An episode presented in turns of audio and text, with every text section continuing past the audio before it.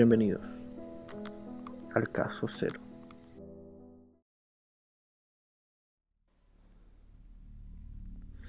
Bienvenidos a esta nueva editorial de caso cero.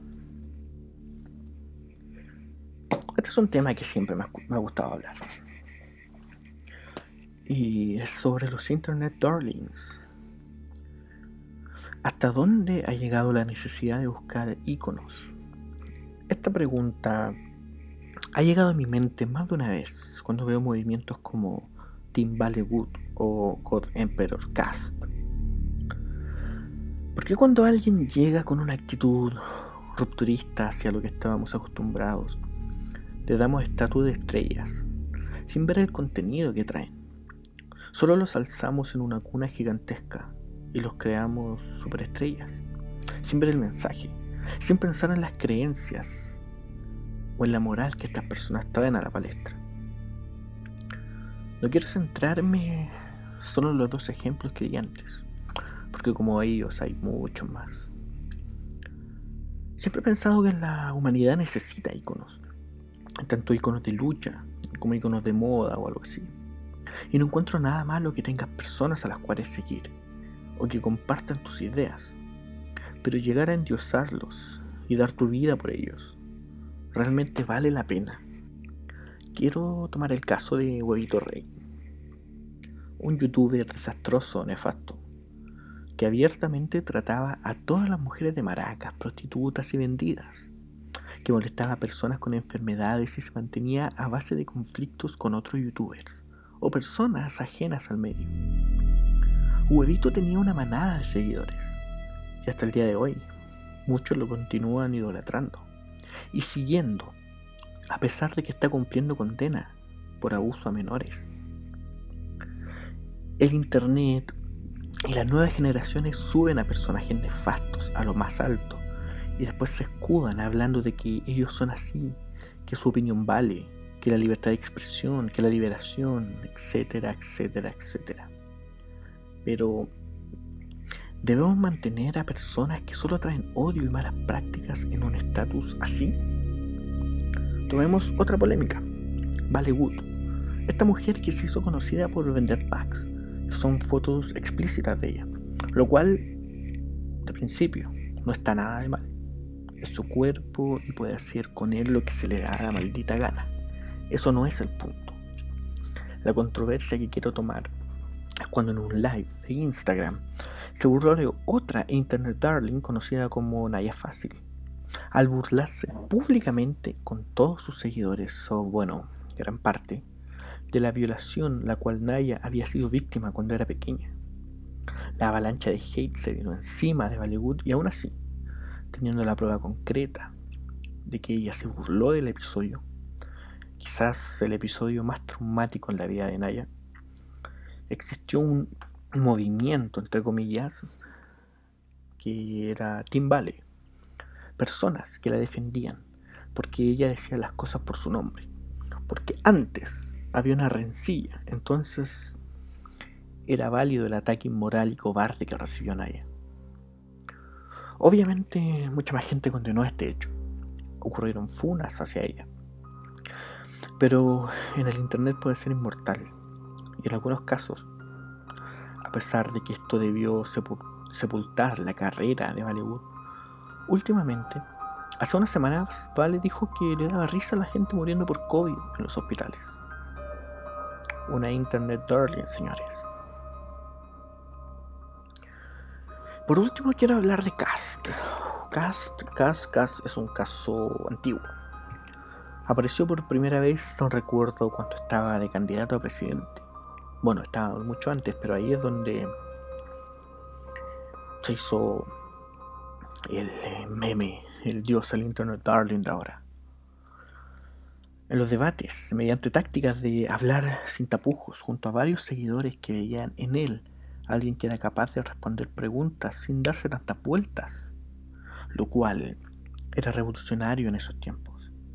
Cast Supo llevar bien esos debates por sus palabras sin filtro y decir públicamente que era provida y que también si entraba un ladrón en su casa él le iba a disparar. un típico pro vida.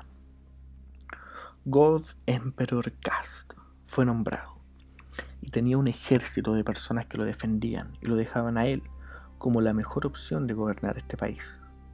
Seamos honestos, aún existen esas personas. Personificados en nefastos como Sebastián Izquierdo, que amenazó con disparar a los manifestantes del estallido social.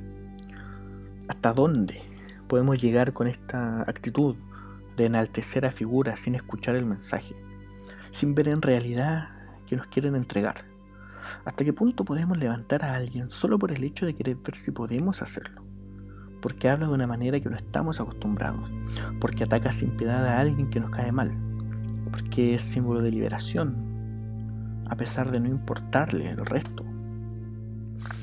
El Internet y sus fanáticos le han dado poder a personajes que pueden estar moldeando las mentes de las futuras generaciones, dándole mensajes de que molestar a alguien que fue violado está bien, que tratar a las mujeres de maracas porque no les gustas está bien, que matar a alguien porque piensa distinto a ti está bien. ¿No es la idea caer en el meme de los Simpsons de alguien quiere pensar en los niños? Pero piensen en esto, en un mundo donde cada vez la interacción padre-hijos es menor, donde las pantallas abundan en las casas y las redes sociales son nuestro gran hermano. ¿Quién realmente está criando a las nuevas generaciones? ¿Los padres? ¿Los profesores? ¿O los influencers, youtubers, instagramers o cualquier otra celebridad de internet? Los internet darlings.